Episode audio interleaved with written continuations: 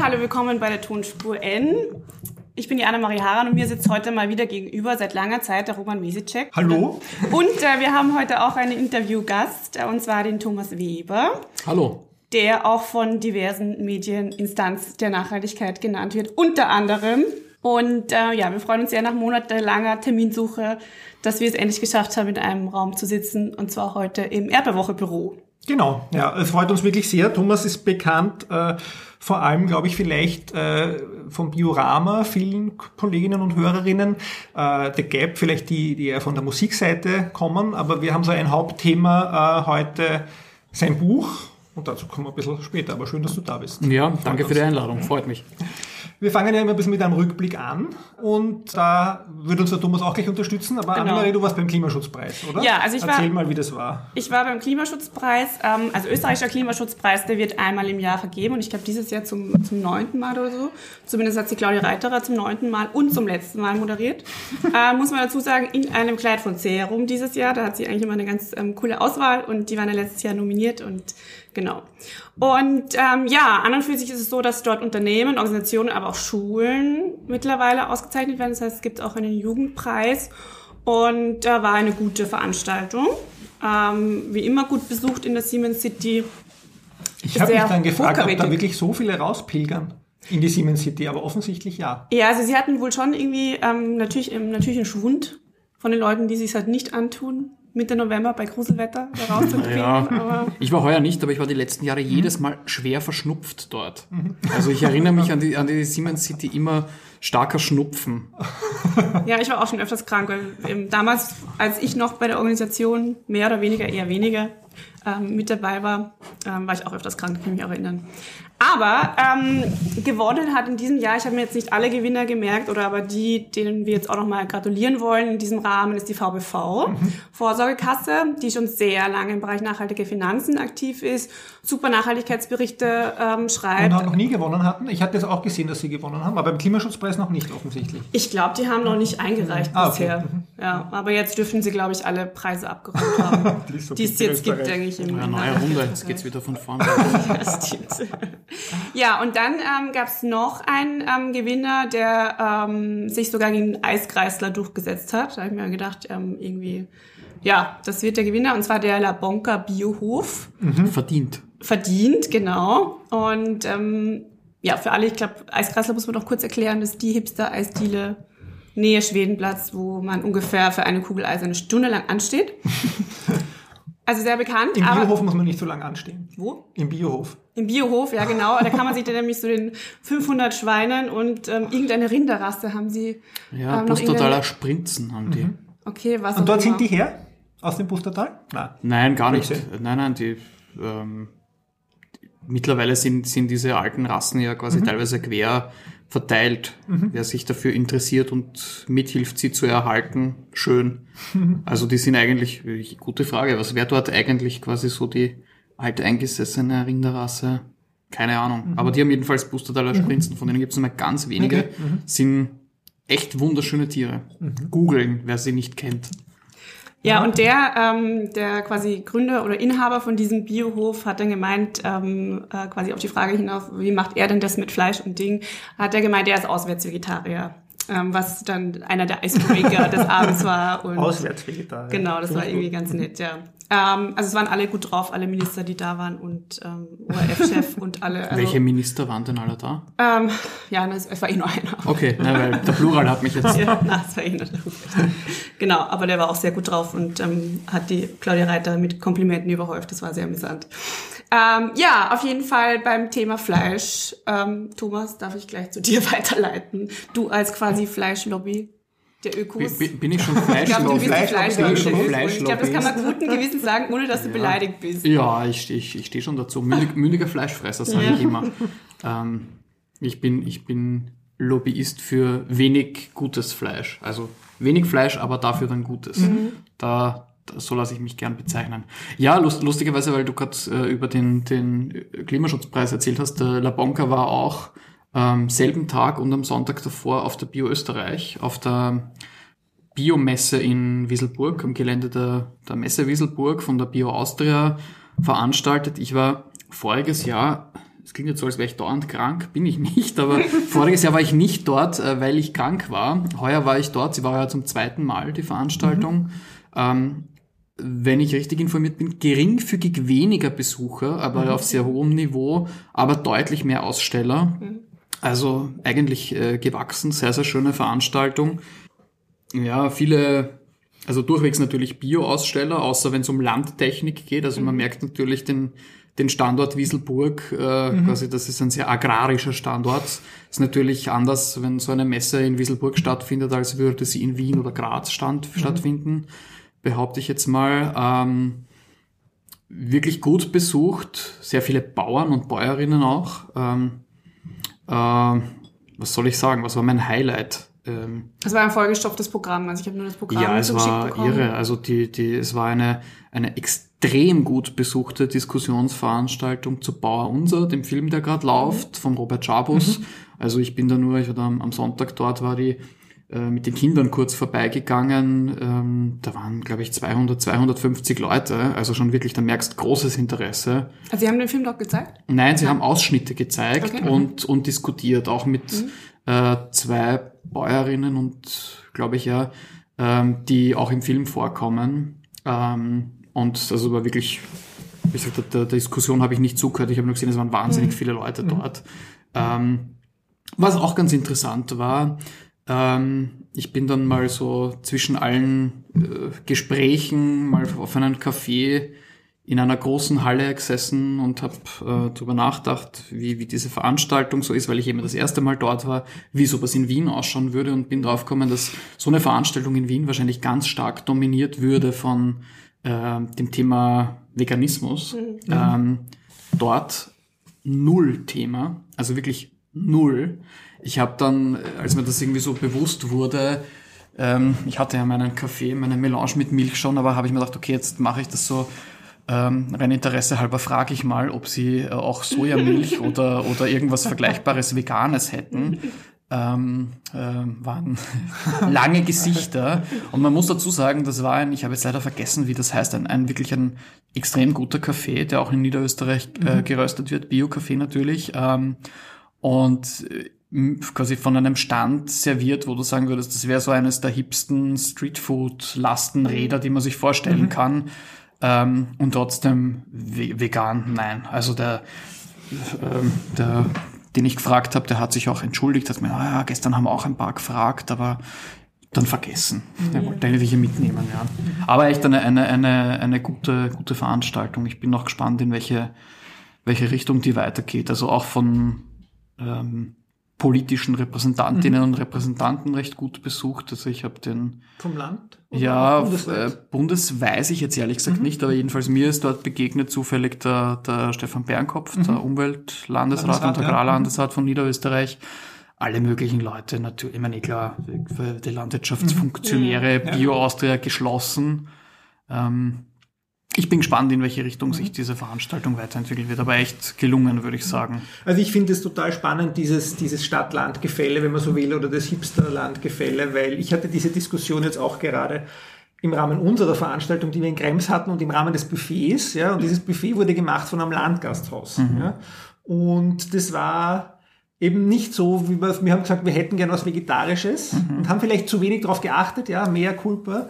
Und da waren dann halt die Käseplatten, so wie man mhm. sie kennt. Mhm. Aber das hat dann Diskussionen ausgelöst und wir haben dann aber das auch, auch wirklich thematisiert, genau mit diesem, äh, vegetarisch bedeutet was anderes, wenn ich es in Wien bei einem Caterer, noch dazu vielleicht bei der Rita oder wo auch mhm. immer bestelle, als wenn ich das jetzt in Krems bei unseren sozusagen Haus- und Hof-Gasthäusern. Ja, aber wenn du eine Käseplatte kriegst, ist eh schon viel. Also, du hast keine Knuspergrammeln drauf gehabt oder so. Ja, die waren nicht drauf.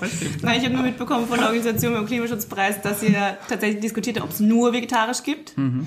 Und dann haben sich aber doch die Schnitzel doch noch die Schnitzelfraktion hat Die Schnitzelfraktion hat Schnitzel eingefordert, ja. ja. Ich muss gestehen, ich habe auch, wir hatten ja eine internationale Konferenz und ich habe auch gesagt, immer von Anfang an, es muss Schnitzel geben. Ja? Also unsere so internationalen Gäste. Gäste. und das ist extrem gut angekommen, wieder ja. bei den Kolleginnen. Ja, ein bisschen Klischee ist schon okay. Einfach, die Klischees müssen wir auch ein bisschen erfüllen. Ja? Ich habe in Wieselburg eine echt sehr gute, man dachte, okay, das kaufe ich mir sonst eh nie, weil es ist ja irgendwie selten wo ähm, in Bio Qualität gibt, eine Leberkässemmel. Boah, die war gut. Das ist was Schönes. Eine Ja. gute Leberkässemmel kann Ja. ich nachvollziehen. Ja? Dann halte ich mich raus. Ja, Kein Kommentar. Ja. Aber kommen wir von der Leberkässemmel. Genau, Wie viele Punkte hat die Leberkässemmel, Ja, genau, kann man jetzt Frage. fragen, sozusagen. boah. Ihr Leberkässemmel würde ich äh, gefühlsmäßig einschätzen. 450. Nein, ich würde sie einschätzen. Es ist, war, war keine, keine, keine dicke Scheibe. Ich würde sagen, die hat 10 Punkte. Nur? Ja. Okay. Vielleicht sogar eine Spur weniger. Okay. Ja? Na gut, Also, aber zu den zu was dem hat's mit den. Punkten auf sich, Genau. ja? Also, du hast ja auch eine Lesung gehalten ähm, bei der Bücher Genau. Und ähm, hast eines deiner Bücher vorgestellt. Mhm. Du hast eins geschrieben, das glaube ich 2015 rausgekommen 2014 ist. schon, Ende 2014, ja. Genau, das heißt, ein guter Tag hat 100 Punkte und ähm, ich bin nicht URF-Moderatorin. Das zweite heißt 100 Punkte Tag für Tag. Wow. Und genau. Und was hat es jetzt mit den 100 Punkten auf sich? Na, die 100 Punkte sind so ein Rahmen. Ähm, ich möchte das jetzt nicht quasi ins, ins letzte Detail erklären, aber quasi unter ein, ein guter Tag.org ähm, gibt's eine Datenbank, ähm, in, in der man eigene ähm, Konsumgewohnheiten, äh, Ernährungsgewohnheiten, äh, Daily Needs wie, wie Mobilität, ähm, Heizen, momentan natürlich ein großes Thema, ähm, ja, und, und Energie, aber auch natürlich das Freizeitverhalten betreffend eingeben kann und dann schauen kann, quasi in einem 100-Punkte-Koordinatensystem, die quasi der Idealfall wären, ähm, was das eigene Leben denn, was den ökologischen Fußabdruck angeht, bedeutet, ob man über die Verhältnisse lebt. Ähm, ich werde selbst immer wieder gefragt, ob ich auf die 100 Punkte komme. Deswegen habe ich heute sogar drüber nachgedacht, im Weg her.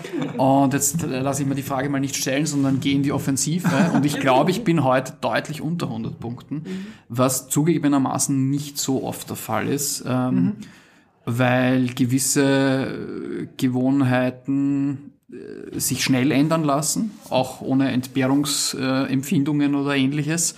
Aber mein, mein Wunderpunkt ist ähm, eine Gasheizung, den ich versuche, äh, quasi ich versuche die Wunde zu verkleinern, aber so schnell geht das nicht. Ähm, und die Gasheizung, die frisst quasi täglich. Ähm, und ja, natürlich auch äh, gewisse Konsumgüter, die die meisten von uns dann doch haben, äh, Smartphone oder so, die brauchen halt auch täglich Punkte. Ähm, ja, und innerhalb dieses 100-Punkte-Koordinatensystems habe ich äh, die Kapitel für meine beiden Bücher angesiedelt. Das sind, glaube ich, 50 Kapitel in Summe in beiden Büchern. Ähm, man muss sich mit dem Punktesystem nicht beschäftigt haben, um die Bücher lesen zu können. Das war mir persönlich ganz wichtig. Ich sehe das wirklich so als Ergänzung.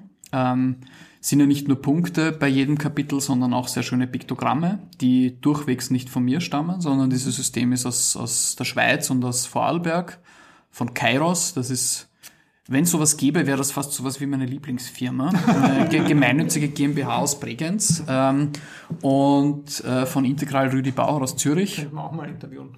Ja, würde ich, würde ich empfehlen. Ähm, Martin Strehle, sehr, sehr genau, spannender ja. Mensch. Kenne ich noch aus meinem letzten Leben, letzten Job. Ja? Ja, na, also die haben das, die haben das entwickelt und entwickeln das auch weiter.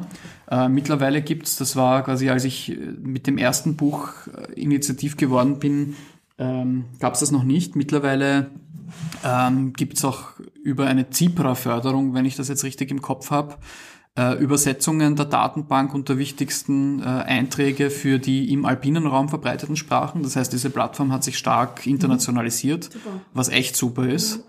Ähm, und das wird wohl auch weitergehen in die Richtung. Ähm, ja, aber mir, wie gesagt, mir war es wichtig, dass, dass man ohne dieses Punktesystem zu kennen die, die Bücher lesen kann, sondern ich habe einfach eine Klammer gesucht, weil ich gefragt wurde, ob ich äh, quasi Alltagstipps, äh, Nachhaltigkeit betreffend in einem Buch äh, geben möchte. Und da ist mir dieses äh, 100 Punkte, ein guter Tag hat 100 Punkte, jetzt wollte ich schon sagen 100 Punkte Tag für Tag, das hat sich so eingeprägt. Ein guter Tag hat 100 Punkte wieder eingefallen, dass ich mir vor Jahren mal anfangs sehr skeptisch erklären habe lassen in Vorarlberg und habe die gefragt und das quasi mit deren Einverständnis quasi, das ist ja eine Creative Commons Initiative weitergedreht und verwendet. Ähm, und ich habe für mich einen, einen Vergleich gefunden. Man kann, die, man kann die Kapitel lesen, selbst ohne die Piktogramme und ohne die Punkte. Es macht alles Sinn und, und funktioniert ohne. Die Piktogramme und die Punkte helfen zum Einprä helfen die Dinge einzuprägen und äh, quasi Relationen herzustellen. Und ich bin ja ein Fan davon, dass man es nach Interesse lesen kann. Genau.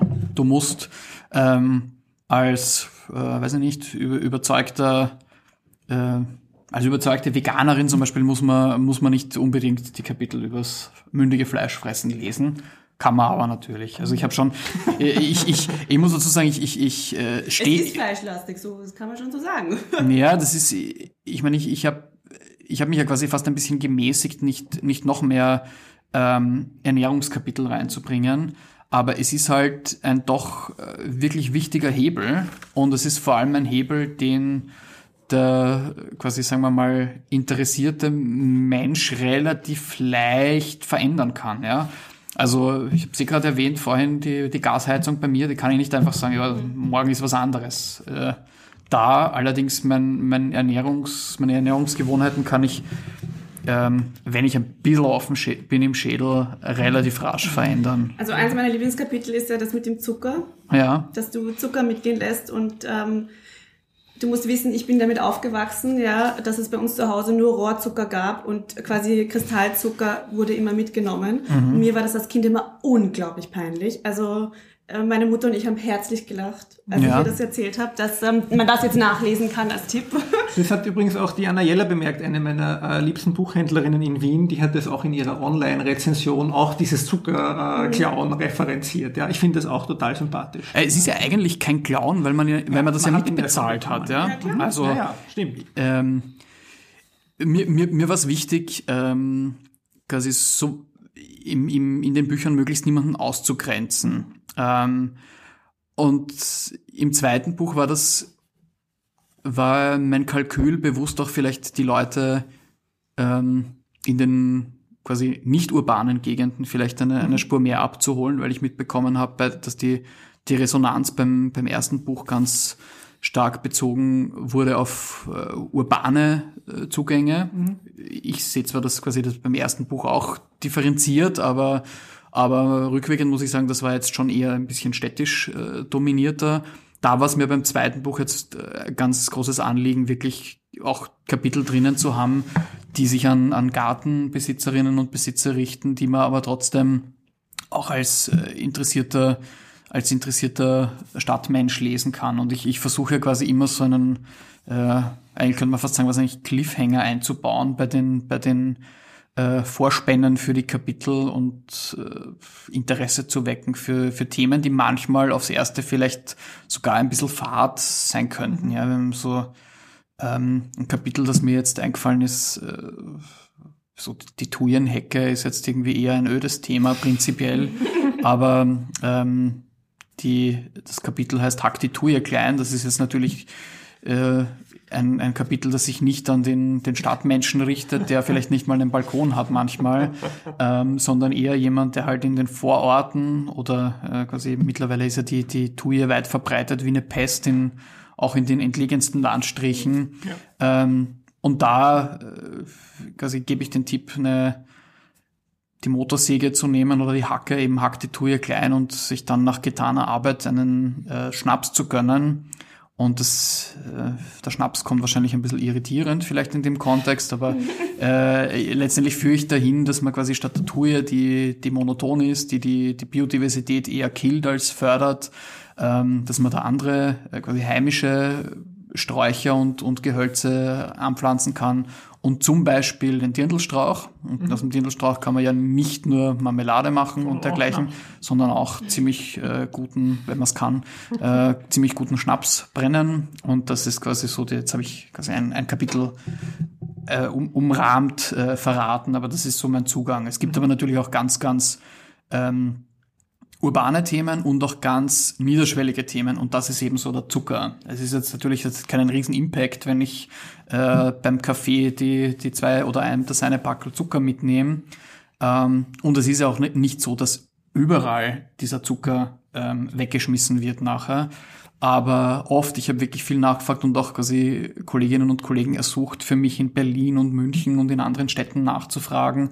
Oft wird das dann tatsächlich entsorgt oder gar, gar nicht so selten ist dann ja auch irgendein Kaffeebatzer drauf oder mhm. das ist ein bisschen im Tee geschwommen und so und dann können die das natürlich nicht nochmal servieren und die würden es dann halt weghauen. Und äh, also ich, ich komme mit einem so einem kleinen äh, Sackerl kann ich wahrscheinlich dreimal äh, Salatmarinade machen. Obwohl ich eigentlich die Salatmarinade lieber mit Honig mache, aber manchmal auch mit Zucker. Und ja. Lieblingskapitel? Boah, aus dem ersten oder aus dem zweiten Buch? Sowohl als auch. Ähm, aus dem ersten Buch ist das liebste Kapitel wahrscheinlich Versuch sein Monat vegan. Mhm. Ähm, und das zweitliebste ist äh, Schlachter ein Huhn. Das In sind, der Reihenfolge. Das sind, nein, das sind, das sind auch die, die, die, zwei, die zwei Kapitel, die ich, die ich äh, aus dem ersten Buch wahrscheinlich am häufigsten gelesen habe und auf die ich am meisten Resonanz bekommen habe. Und ähm, also ich habe wirklich in den unterschiedlichsten Kontexten die beiden Bücher mittlerweile vorgestellt, von, von ganz ländlich und, und äh, bäuerlich durchdrungenem Publikum bis zu, äh, weiß ich nicht, äh, Vienna Business School im achten Bezirk vor quasi Bobo-Kindern. äh, das meine ich jetzt positiv, ich stehe auch zu meinem Bobo-Dasein, aber ähm, also quasi jedenfalls aus ganz unterschiedlichen Hintergründen vor Leuten und auch vor Leuten jeden Alters und in, in, einer, äh, in einem urbanen Hintergrund, egal ob das Erwachsene oder Schülerinnen und Schüler sind, kommt natürlich quasi Schlachter ein Huhn, ist gleich einmal als erstes, stehst du mal da wie ein Barbar für die ersten paar Minuten, obwohl die Leute, die meisten davon ja äh, dennoch äh, Fleisch essen und viele davon auch ohne großartig drüber nachzudenken. Ähm, aber ein Huhn schlachten wäre, wäre dann äh, quasi barbarisch, das ist zumindest bei vielen der erste äh, Rückenmarkreflex. Gab es ähm, da nicht mal irgendeinen Lehrer, der das jetzt gemacht hat mit Schülern? Ja, es gibt dann, äh, mit, da ging es um ein Kaninchen. Ah, ein Kaninchen. ja, da gab es einen Protest. Ähm, ja, ich würde das jetzt vielleicht auch nicht unbedingt im Rahmen der Schule machen, aber ich bedauere selbst, dass ich mich vor, ähm, weiß ich nicht, wahrscheinlich 15, bald 20 Jahren, als ich noch Pfadfinderbetreuer war, ähm, mit meinen Jugendlichen ähm, Pfadfindern damals, dass ich mich gegenüber den anderen Betreuerinnen und Betreuern nicht durchgesetzt habe, weil ich wollte damals schon mit den, mit den Pfadfinderinnen und mit den Pfadfindern, mit den jungen Händelschlachten gehen und, oder Fischschlachten. Äh, haben alle irgendwie als zu arg empfunden. Äh, ich finde, ja, ich meine, ich würde das jetzt auch nicht mit äh, unter Zehnjährigen machen, aber so ab 13, 14 geht das schon. Das ist auch eine Tagesbeschäftigung dann. ja, weiß ich nicht, ich finde das, ich finde das auch, also ich finde, wer, wer, wer Fleisch und tierische Produkte isst, muss, muss sich dem Thema stellen. Und ich finde, ich finde auch deswegen wirklich äh, Vegetarismus oft sehr inkonsequent, rein vom Durchdachtsein her, weil viele Leute glauben, ja, ich esse, esse nur Käse und trinke nur Milch und dann passiert den Tieren nichts, aber ähm, wenn ich äh, Milch trinke, dann gibt's die Milch halt nur, weil die Kühe permanent Kälber bringen und die Kälber kommen dann halt auch nicht auf gut Eiderbichel, ja. Ähm, aber so weit denken halt die meisten nicht. Und so ist es bei Eiern, so ist es natürlich bei allen tierischen Produkten. Ähm, ja, also das sind quasi aus dem ersten Buch die beiden Lieblingskapitel. Ähm, weil äh, das, das Versuch sein Monat vegan kommt quasi in einem bäuerlichen Kontext immer mhm. sehr irritierend, mhm. weil das oft Leute sind, die zwar mittlerweile immer mehr und immer stärker auch ähm, vom Veganismus insofern profitieren, als sie zum Beispiel, weiß ich nicht, Sojabohnen, Bio-Sojabohnen oder andere äh, Kichererbsen und dergleichen anbauen, die ganz stark auch quasi in, in veganen mhm. Produkten verarbeitet werden, äh, für die selbst aber Veganismus natürlich überhaupt kein Thema ist. Äh, und da hatte ich schon ganz, ganz schräge Reaktionen bis zu das dahin, dass Leute gemeint haben, sie würden, also auch sehr reflektierte Leute an und für sich, die, wenn sie vegan essen würden, sie hätten keine Kraft und sie würden vom Traktor fallen und so. Ja, nein, ich, ich, bringe das äh, ganz gerne als Beispiel, weil, also nicht um mich drüber lustig zu machen, ich, ich weiß auch, wer das gesagt hat und ich schätze diese, diese Biobäuerin auch sehr, sondern einfach nur um zu zeigen, wie, wie entfremdet letztendlich ja. diese, diese Lebens- und Konsumwelten sind. Also es ist ja, es ist ja tatsächlich nicht nur so, dass quasi der, der gemeine Konsument, die gemeine Konsumentin nicht weiß, äh, was er oder sie frisst. Ich sage es jetzt so äh, drastisch, ja, sondern ganz oft wissen ja auch die Bäuerinnen und Bauern nicht, für wen sie produzieren. Mhm. Die liefern das halt, halt an irgendwelche Handelsgenossenschaften ab, äh, hoffen auf einen möglichst guten Preis. Ähm, und sind dadurch halt natürlich äh, quasi sehr weit weg vom Endkonsum und als Lieferanten halt schon, wenn sie nicht selber vermarkten, auch sehr austauschbar. Das wird vielen, glaube ich, in den nächsten Jahren und Jahrzehnten noch auf den Kopf fallen, so sie da nicht was verändern. Ist da in dem Kontext das Direktmarketing von Produkten stärker geworden? Von diesem, du kennst dich ja doch ein bisschen. Ja, natürlich ist das, natürlich ist das, ist das stärker geworden. Das ist auch, davon auch le leben? Also leben würde ich mal sagen, können wenige Betriebe, die, die nur davon, genau. vom, vom Direktvermarkten leben. Äh, die Frage ist schon auch immer, wie definierst du Direktvermarktung? Mhm. Geht es darum, dass du alles äh, quasi selbst vermarktet? Dann würde ich sagen, kann ein geringer einstelliger Prozentsatz mhm. der, der Produzenten und Produzentinnen davon leben, aber ähm, es gibt schon, also mir fallen schon ein paar so wirklich Vorzeigebetriebe mhm. ein, auch aus den unterschiedlichsten Bundesländern, die, also La Banca wäre was, ich nehme an, die, die, ja. die vermarkten das Allermeiste direkt. Für mich der, der, der Inbegriff des innovativen Bauern ist, den das sage ich eh auch äh, ganz gern, den empfehle ich auch, wie jeder, der in Vorarlberg ist, sich das mal anzuschauen, ist den Vetterhof, Simon mhm. Vetter. Also der, das ist alles noch nicht spruchreif, aber Simon Vetter hat sehr, sehr coole äh, Produktideen gerade in seinem Kopf und er experimentiert permanent. Mhm. Also das ist so für mich der, der Inbegriff des äh, weltoffenen Bauern, der, der keine Angst hat von Ex vor Experimenten und auch keine Angst vor Marketing. Mhm. Ähm, aber um, um quasi auf die Frage zurückzukommen nach, dem, nach den äh, Lieblingskapitel aus dem, aus dem zweiten Buch. Das ist, das ist schwer, weil, weil meine, meine Lieblingskapitel sind die, die sich schwer vorlesen lassen, zum Beispiel. ähm, also das längste Kapitel ist ja das Öko versus Regional. Ja, das ist das Kauf Bio nicht regional. Das ist fast sowas wie On Demand entstanden. Ja, das habe ich mir gedacht. Wenn man so will, weil bei den, bei den Veranstaltungen zum allerersten Buch, ähm, also ich, allererst klingt jetzt so deppert, aber ich bereite gerade ja ein paar Bücher vor, die im Residenzverlag erscheinen, die nicht ich schreibe, sondern die ich herausgeben werde. Deswegen denke ich gerade in schon wieder in drei anderen Büchern, wenn ich über Bücher rede. Ähm, aber das erste Buch, äh, da gab es eben sehr viele Veranstaltungen und dieses Spannungsfeld biologische oder Bioware versus regionale Ware ist eins, dass die Konsumentinnen und Konsumenten ganz, also die, die denen nicht egal ist, was sie konsumieren, sehr stark beschäftigt. Da herrscht grobe Verunsicherung und, und auch ganz großes Unwissen. Ähm, und nachdem quasi in de facto fast jeder Veranstaltung dieses Thema zur Sprache kam, habe ich gedacht, okay, also dieses, dem, dem komme ich nicht aus, dem muss ich einfach ein, dem muss ich einfach auch ein, ein Kapitel widmen. Und ich habe auch sehr intensiv recherchiert, ob es gute Beispiele gibt für wirklich sinnvolles regional vermarkten und wirklich tolle habe ich nicht gefunden. Also mhm. wer, wer sich quasi für sowas interessiert, ich empfehle regionalfenster.de. Ähm, da ist ausgewiesen, Postleitzahlen, da sieht man gleichzeitig halt auch die, das große Problem, weil ab dem Zeitpunkt, wo ein Produkt kein äh, fast noch Rohstoff ist, sondern ein verarbeitetes Produkt ist, ist das Regionale de facto immer Augenauswischerei. Mhm. Ähm, und also für mich ist Bio das, das Wichtigste und auch das Seriöseste, weil regional einfach nicht definiert ist. Und äh, ich habe jetzt die gerade vor ein paar Tagen erst im, im ORF-Funkhaus äh, in der Argentinierstraße gesehen, da wurde total absurd als regionales Tagesmenü Kabeljau angeboten.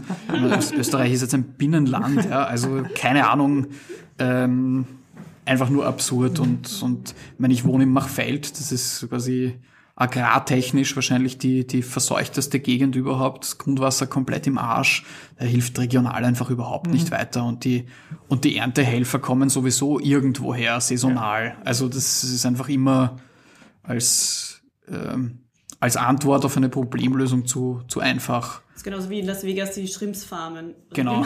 Ja, genau. Ja. Nein, also das ist, das ist so on demand entstanden, dieses Kapitel. Vielleicht das, ähm, mir liebste aus dem neuen Buch ist eigentlich ähm, das Bestell online, weil das ähm, weil das wenigen Leuten bewusst ist, dass online Bestellen schon noch im, im ökologischen Sinn einen positiven Impact haben kann im Vergleich zu einem äh, unreflektierten Einkauf in irgendeinem stationären Handel. Es ist natürlich ein sehr komplexes Thema, weil es sehr viele Trends gibt im Onlinehandel, die quasi diesen ökologischen Vorteil äh, mehr als negativ kom kompensieren könnten. Also so gibt es auch einen, einen Fachterminus in der Logistik, der nennt sich Sofortness. Also dieses äh, Amazon Prime oder Premium-Modelle, ich bestelle und habe sofort oder bin in einer halben Stunde, ist natürlich ähm, ökologisch alles andere als sinnvoll, ähm, weil ähm, quasi Zustellung und damit das Online-Bestellen nur dann ökologisch äh, gescheiter ist, wenn ich nicht auf, auf Dringlichkeit beharre. Also wenn quasi die Logistik möglichst effizient, nicht nur kosteneffizient, ja. sondern auch ökologisch effizient passiert. Und ähm, wenn ich halt äh, same day oder within 30 minutes bestelle, dann ist klar, dass die Fuhre wahrscheinlich in vielen halb Fällen ist, halb leer ist, fast noch ein ja. Idealfall, dass sie oft dann nur zu mir nach Hause geht und auch so Showrooming, was mittlerweile ja teilweise sogar schon plakatiert wird, so kommt zu uns, schaut da die Produkte an und wir bringen es da, sie sind schon zu Hause, wenn, wenn du zu Hause bist, ist natürlich kontraproduktiv. Ah, das weil dann hast du noch nie gehört. Ja, das ist aber ein, groß, ein großer Trend. Okay. In, in, in, also gibt es wirklich in, in einigen Ländern auch wirklich ganze, also gerade in, in macht aus ökonomischer Sicht für Unternehmen sehr wohl Sinn, weil sie mhm. dann zum Beispiel in, in sehr teuren Lagen halt kein Lager brauchen. Ja? Also dann hast du halt nur jeweils ein Modell und äh, du, die, die, die Kundschaft bestellt und geliefert wird von irgendeinem Lager am Stadtrand, mhm. wo die Mieten ganz andere Preise ja. haben, aber ökologisch halt nicht unbedingt sinnvoll, weil im, im schlimmsten Fall dann quasi ist die Fahrt mit dem PKW vielleicht sogar noch allein des, des Konsumenten in den Laden und dann noch die äh, Schnelllieferung motorisiert zu dir nach Hause. Das heißt, du hast dann eigentlich den, den doppelten negativen Impact. Aber ja, sehr komplexes äh, Thema. Ähm, wo ich aber auch versuche, äh, quasi Anregungen zu geben, zum Beispiel für, für kleine Labels oder Unternehmen, Startups, die, die selber auch, äh, quasi weil Onlinehandel ist ja für viele, gerade für kleine Unternehmen auch eine Riesenchance. Ähm, äh, da, und da versuche ich quasi die anzuregen, dass sie doch anbieten sollen das Gegenteil. Also quasi nicht zu sagen, hey, wir liefern das sofort, sondern hey, mir ist das wurscht, ich brauche das Produkt nicht übermorgen. Mhm. Äh, quasi ähm, Klick auf, äh, ich habe eine Woche Zeit, wie auch immer der Button dann heißt. Äh, es ist vielleicht sogar günstiger, weil ich es dann natürlich ganz anders kalkulieren kann, wenn mehr auf einmal rausgeht. Ähm, aber es ist halt ökologisch sinnvoller. Und das ist was, was überraschend eigentlich noch niemand macht, aber ich, ich meine, ich habe, ich bin jetzt niemand, der wahnsinnig viel äh, im Netz bestellt, aber doch immer wieder. Und es gab, glaube ich, noch nie ein Produkt, das ich äh, im, also ein, ein physisches Produkt, das ich im Netz gekauft habe, das ich rasch gebraucht hätte. Ja. Naja, also, also, wir haben schon Kunden, die sagen, so, ich kriege in drei Tagen die Regel, kommt das Paket bis dahin eh an. Okay.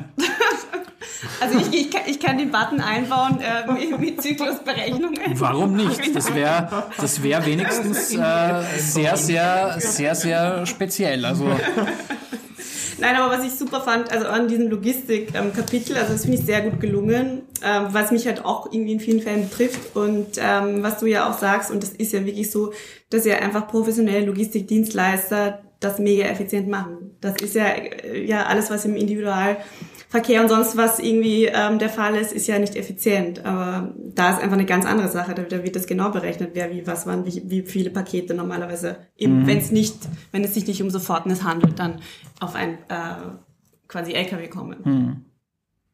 Ja, also das ist eines meiner Lieblingskapitel, weil ich finde, das ist ein wichtiges Thema. Mhm.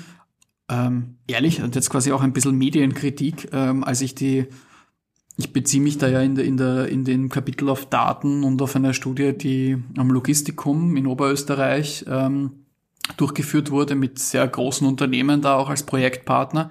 Und als ich diese Studie bekommen habe, das ist jetzt wahrscheinlich über ein Jahr her, da habe ich mir gedacht, war geil, super und den, den interviewe ich und das ist genau das, was mir gefehlt hat, quasi so das, das Untermauerung, das Untermauern mit Fakten für meine Thesen. Und ich mir gedacht, ah, ob das überhaupt hält, bis das Buch erscheint, weil das ist so ein brisantes Thema, das wird irgendwie rauf und runter getrommelt werden. Ähm, und äh, ich weiß nicht, ob es vielleicht, vielleicht gab es in den oberösterreichischen Nachrichten mittlerweile schon was.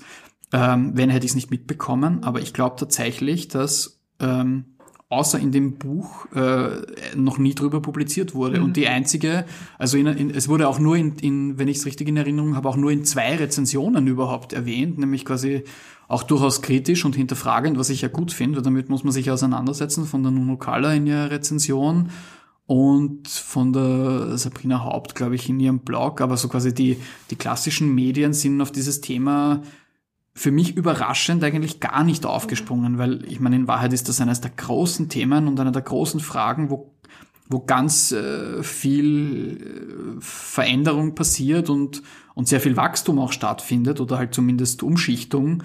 Ähm, und ähm, also ja, das ist in, in, dem, in, der, in dem Sinn Kritik an den klassischen Journalistinnen und Journalisten, weil ich eigentlich dachte, ähm, das werden alle sofort aufgreifen, aber ist nicht so. Ja, aber ich glaube, das ist, ich weiß jetzt auch gar nicht, wo das sozusagen dann, wo das hapert, aber wir hatten ja doch in der vorletzten Folge gesprochen über diese spannende Studie, die in Deutschland erschienen ist, wo jemand die deutsche Politik sich angeschaut hat, die Umweltpolitik, mhm. die ich total spannend fand und wo man sich total viel rausnehmen mhm. könnte, jetzt auch als Medien. Und ich habe jetzt nur die Deutschen verfolgt, weil mich interessiert hat, wer in Deutschland drüber schreibt. Und ist auch ganz wenig gekommen. Ja, ich weiß nicht, das haben jetzt wahrscheinlich ein paar äh, Universitätslehrende ge ge gelesen, weil sie, weil sie es spannend fanden und gut verwenden können und dass sozusagen man gute Cases daraus konstruieren kann, was, warum welche Politik gemacht wird und welche mhm. nicht. Aber dass das weitere Verbreitung, ja, hat das leider nicht gefunden. Ja? Also das ist, glaube ich, keine Ahnung, woran das liegt. Du bist ja aus den Medien. Naja, äh, bei, bei, bei, vielen, bei vielen Kapiteln kann ich es nachvollziehen. Also, also, bei vielen Themen, ja. Ähm, weil die Themen oft quasi für den, für den einfachen Leser, die einfache Leserin, und das ist jetzt quasi wertfrei gemeint, mhm. also quasi im Sinne von jemand, der sich halt schnell tagesaktuell informieren möchte, sind die Themen oft sehr weit weg.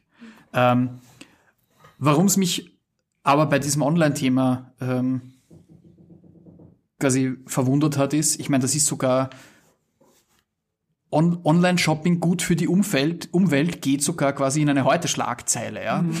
Also das ist jetzt, und das betrifft irgendwie auch fast jeden, ja. Und du könntest damit äh, quasi sehr kontrovers gehen und, und quasi anschauen, okay, quasi inwieweit ist äh, unter, unter Aussparung natürlich dem sozialen äh, Aspekt von, äh, man geht ins Kino, aber du könntest quasi mal dir anschauen, okay, was bedeutet ein Netflix-Abend im Vergleich zu einem Cineplex-Ausflug mhm. in den Ballungszentren am Land, ja. Ähm, und das, da, da geht schon, also das ist eigentlich ein Thema, das betrifft die Leute unmittelbar und das ist jetzt nicht so nicht so weit weg wie viele äh, Gesetzesthemen, wo es zwar, wo zwar die Hebel vielleicht oft sehr große sind, aber es den, den, den einzelnen Menschen nicht unmittelbar merkbar betrifft. Ja. Mhm. Und deswegen hat es mich in dem Fall verwundert. Ja, aber ja, ich meine, es ist schon, ich muss dazu sagen, ich habe bei mir auch äh, sowohl am Desktop als auch quasi ausgedruckte Studien und Berichte und sonst was ohne Ende, die ich gern durchackern würde, wo ich weiß, da würde ich auch endlos Dinge entdecken für mich und finden. Ähm, aber es fehlt dann halt einfach die Zeit, ja. Und wenn man sich anschaut, ähm, wie viele äh, quasi an Nachhaltigkeit, Ökologie, Umwelt oder wie auch immer man das dann jetzt dann nennen mag, vordergründig interessierte Multiplikatoren und Multiplikatoren gibt es denn in den klassischen Medien? Also wenn ich da gefragt wäre von Leuten, die, die sagen, wen kann das ich... eher als du, oder? Naja, nein, aber ich, man wird ja auch immer, ich meine, das kennen Sie ja auch, man wird immer wieder gefragt, jemand hat eine geile Geschäftsidee und sagt, hey, wer könnte da noch drüber schreiben oder wer, wen könnte das interessieren? Und du denkst nach, puh. Und dann wird's halt echt sehr schnell sehr dünn. Ja. Mhm. Also, und das ist halt schon ein großes Problem. Ist das, also weil wir so ein bisschen zum Abschluss kommen auch und uns dann noch die Frage überlegt haben, so deine Veränderungen, die du vielleicht gesehen hast oder bemerkt hast in der Nachhaltigkeitsszene. Ich meine, dieses Medieninteresse ist ja ungefähr immer gleich geblieben, oder? Siehst du sozusagen andere, sozusagen größere Veränderungen, äh, dass es populärer geworden ist? Ich meine, bioregional haben wir, haben wir schon diskutiert. Aber dass jetzt auch deine Bücher so gut funktionieren? Also ja, ist das, ist, ist das, das jetzt ist das ein Zeitfenster? Ja, Zeitfenster weiß ich nicht. Also ich, ich habe schon den Eindruck, dass das quasi in den letzten Jahren ein, ein, eine stärkere Präsenz unterm Strich hat, wenn man quasi alle Ausprägungen äh, hernimmt. Ähm, Und das hat er in den meisten Fällen, also quasi nicht nur mit dem Zeitgeist, sondern, sondern schon, glaube ich, ganz stark auch mit politischen Entscheidungen mhm. ähm, zu tun. Also die Politik sitzt einfach, das darf man nie vergessen, immer an, an den größten Hebeln dran, ja. Also der Konsument oder die Konsumentin allein ist trotzdem verloren. Also ähm, und ich meine, dass jetzt äh, Energie und, und Ökostrom oder quasi dann schon verwässert als Terminus Grünstrom oder so, so stark äh, Thema ist, hat unter anderem äh, natürlich nicht nur quasi mit allen möglichen internationalen äh, Klimazielen und so zu tun, sondern schon einfach ganz konkret auch damit, dass das in Deutschland äh, durch die Energiewende ein Riesenthema mhm. ist, wo dann plötzlich auch quasi die ganz, ganz breiten Medien sich des Themas annehmen, in äh, quasi mit unterschiedlichen Zugängen natürlich, aber quasi äh, im im, im Schnitt würde ich jetzt mal behaupten, und ich lese den Spiegel nicht jede Woche, ja, aber quasi selbst in der, in der Oldschool Maßeinheit, Wochenintervall, Spiegelausgabe, gibt's wahrscheinlich aufs Monat umgerechnet kein Monat, in dem nicht im Spiegel zumindest eine mindestens einseitige Story in irgendeinem Sinn äh, Ökostrom-Energiewende ist, ja, ja und mhm. das ist das ist, glaube ich, nicht, dass das, müsste man sich mal anschauen. Ich glaube nicht, dass das vor fünf Jahren so war. Ja. ja. Äh, ähnlich ist es wahrscheinlich, wenn man sich anschaut, so äh, Elektromobilität. Ja. Das ist ein, ein, ein Kapitel, wo ich mir persönlich sehr schwer tue damit, weil ich einfach ehrlich, es interessiert mich, aber ich habe keine Ahnung davon und ich kann äh, selbst persönlich sehr schwer einschätzen, ähm, ist es wirklich besser. Mhm. Ähm, und ich habe auch mit ganz vielen Leuten schon gesprochen, ganz vielen, da war eine Handvoll oder so, aber es gibt halt nicht so viele Leute, die darüber ernsthaft äh, publizieren, mhm. sage ich jetzt mal, die, wenn du dann die vertraulich fragst, die sagen, dass sie das alle auch nicht einschätzen können, ja. Mhm. Also das ist, das ist halt schon, ich meine, ich finde es gut, dass in dem Bereich viel passiert, weil es es einfach braucht und ähm, äh, es gibt, es ist sicher ganz viel unnötige Mobilität, aber niemand von uns will ein Leben führen mit dem Radius, den äh, wahrscheinlich mehrheitlich unsere Großmütter und Großväter haben, ja. hatten, ja. Ähm, und aber da ist auch halt einfach durch die politischen Zielsetzungen und Vorgaben und natürlich auch durch die Skandale. Ja. Aber also ich glaube schon, dass das, dass das Thema viel, sehr viel stärker mhm. geworden ist. Ja. Was trotzdem nicht heißt, dass sich, dass sich die Leute automatisch mehr äh, oder besser dabei auskennen. Mhm. Ich, ich glaube auch, also ich glaube, die Vielfalt ist größer geworden und damit auch teilweise die Verwirrung. Mhm. Und dann sozusagen muss man halt wieder diese Inseln der Qualität und des Verständnisses schaffen. Und das ist halt wieder ganz schwierig bei so Dingen, die alle so komplex sind. Wie das, ja. Wir diskutieren das auch so stark am Campus mit der Mobilität und dann gibt es unterschiedliche Mobilitätsanbieter rund um, den, um die Fachhochschule und keiner weiß mehr, soll man mhm. selber das Auto kaufen, soll man da Sharing machen, soll man dieses mhm. Modell nehmen. Und das ist nicht äh, trivial, aber es ist natürlich ganz anders als vor zehn Jahren, als sich keiner Gedanken gemacht mhm. hat darüber. Ja, also das ist schon klar. Ja. ja, also ein Ansatz, der mir, der mir sehr gefällt, jetzt gedanklich ist, äh, ich habe davor im September einen sehr spannenden Vortrag gehört in, in St. Pölten am Umwelt- und Energietag, glaube ich, vom, vom Land Niederösterreich. Mhm. Ähm, quasi auch so mit äh, wirklich sehr plausibel hergeleitet und argumentiert, dass quasi selbst wenn Österreich alle Klimaziele erfüllt, natürlich das global betrachtet viel zu wenig ist. Und dass quasi, wenn man sich äh, die, die globalen Probleme diesbezüglich anschaut, Österreich eines der Länder sein äh, muss und da ist quasi auch ökonomisch eine Riesenchance natürlich drin, quasi das Know-how und auch, also es wird nicht, nicht nur Technologie uns helfen, äh, sondern in vielen Bereichen muss es einfach auch weniger werden. Ich glaube, dem müssen wir uns mehr und mehr stellen. Aber quasi Österreich ist äh, das Land, das quasi das Know-how und auch die Technologie ähm, zur Verfügung stellen kann, um quasi Verbesserungen, Einsparungen mhm. äh, in, in anderen Weltgegenden zu ermöglichen. Ja. Und da da würde ich jetzt mal sagen, hat quasi, warum beim, beim Biorama versuchen wir uns ja auch quasi dieses Thema quasi Innovation auf einer technischen Ebene mhm. immer wieder herzunehmen, was wir in den letzten Jahren nicht so fokussiert haben und das wird jetzt auch kein Hauptaugenmerk werden, aber das möchten wir schon auch noch mehr angehen, weil einfach in dem Bereich sehr viel passiert. Mhm. Und ich glaube, äh, ganz wichtig ist, dass quasi die, die, diese Themen der, der, Nachhaltigkeit und des Klimaschutzes einfach aus diesen reinen Öko-Ecken rauskommen, weil sonst äh, kriegen wir wirklich ein Problem. Also es geht jetzt einfach darum, die anderen Branchen, die jetzt überhaupt nicht assoziiert sind mit mit Klimaschutz oder so zu erfassen mhm. und da äh, Dinge integriert reinzudenken. Aber umso spannender nur jetzt auch noch da die, diese Messe äh, in Wieselburg. Also das nur sozusagen auch, um das abzuschließen, weil da, da habe ich mir vorher gedacht, dass es eigentlich genau der richtige Platz, um sowas zu diskutieren, weil du gesagt hast, da ist es halt noch nicht so verbreitet, wie wenn wir jetzt in Wien auf die einschlägigen Messen gehen, äh, wo wir uns halt Hipster alle auf die Schulter klopfen, sondern da, da bewegt sich wirklich noch was, ja, wo man vielleicht neue Zielgruppen ja, und neue Schichten auch, also, auch erreicht. Man, man muss das auch äh, quasi äh, wertfrei und, und, und differenziert sehen. Ich würde sagen, es gibt selbst ähm, auf manchen Ebenen wahrscheinlich Intensivtierhaltung, die auf, manch, auf mancher Ebene nicht schlecht ist, ja. Und es gibt äh, konventionelle Agrarindustrieunternehmen, äh, die ähm, zumindest quasi energieautark funktionieren und die mhm. riesige, riesige Flächen Photovoltaik haben, ja.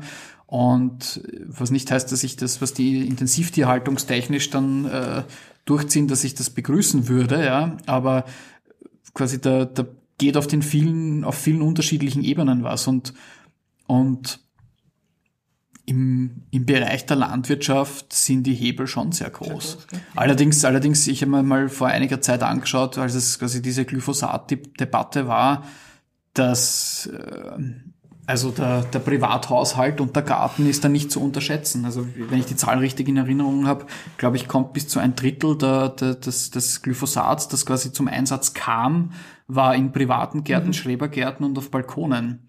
Und dort, ähm, und ich möchte jetzt Glyphosat in der Landwirtschaft auf keinen Fall schönreden, ja, aber in der Landwirtschaft äh, gehen die wenigstens aus ökonomischem Interesse sehr treffsicher damit um, behaupte ich jetzt mal. Ja auch wenn es sicher, man wird sicher Gegenbeispiele finden, ja. Aber wenn es dir wurscht ist, ob du aufs Jahr hin zwei oder drei Flaschen Glyphosat mhm. in deinem Schrebergarten hast, ist vielleicht sogar der negative, die negativen Auswirkungen viel größer. Ja. Mhm.